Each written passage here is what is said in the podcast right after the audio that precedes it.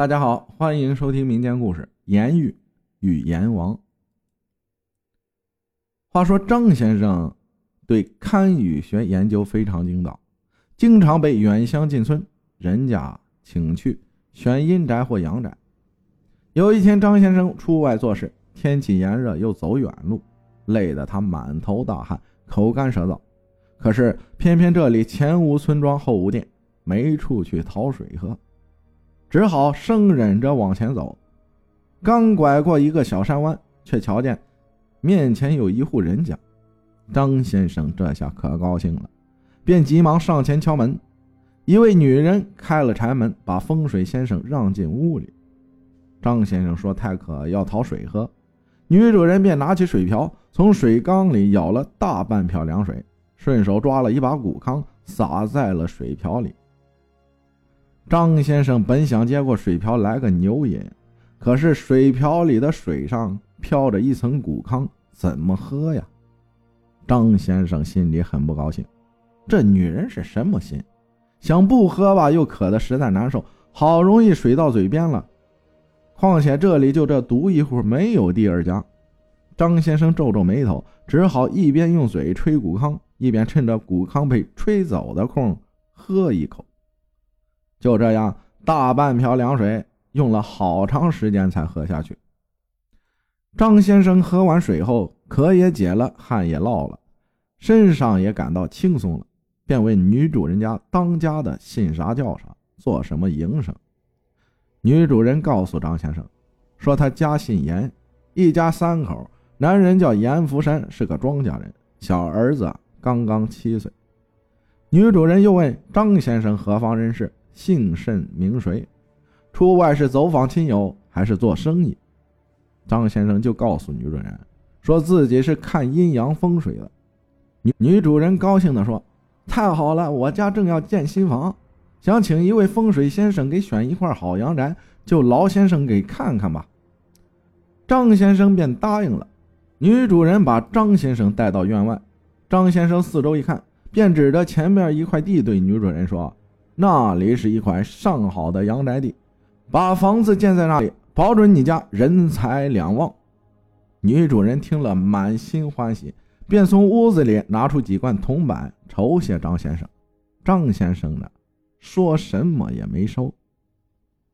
五年后的一天，张先生又从这地方路过，他一眼就看到他给严福山看的阳宅地上矗立着一片瓦屋，五间正房。左右各有三间厢房，很是气派。张先生一愣，迟疑一阵后，便来到院门前敲门。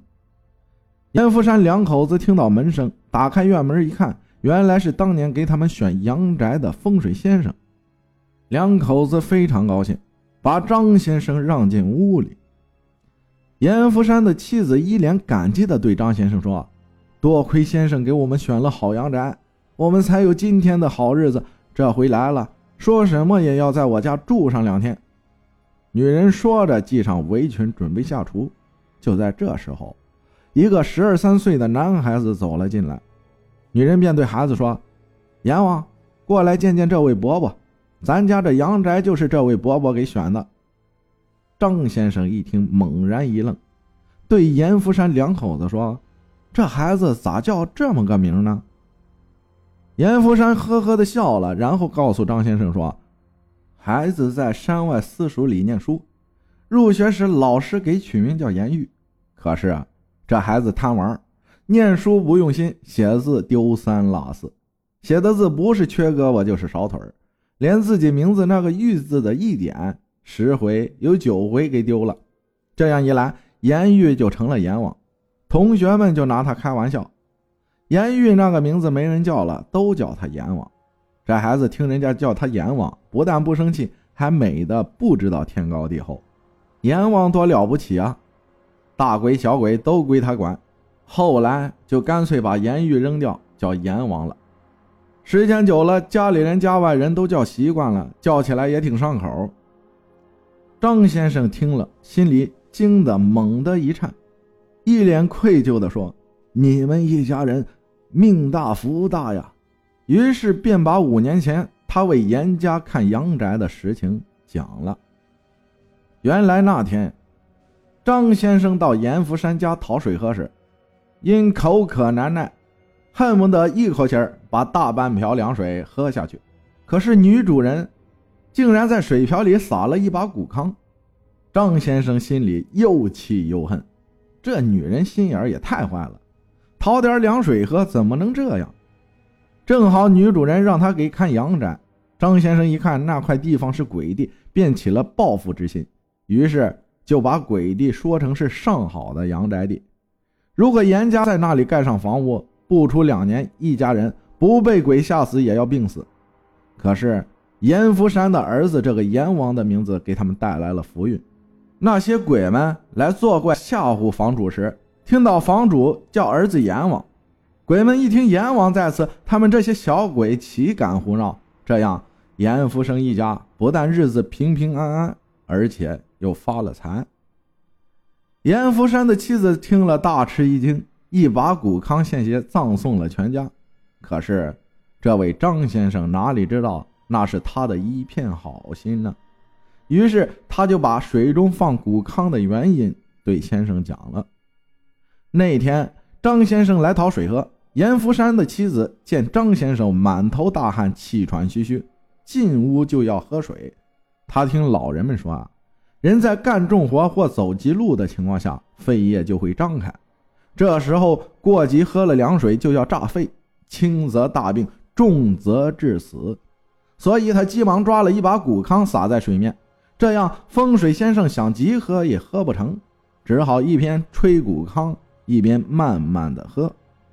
可是张先生却误为恶意，以致起了狠毒的报复心。没想到严福山的儿子把名字的“玉”字丢了一点儿，却给他们全家带来了平安吉祥。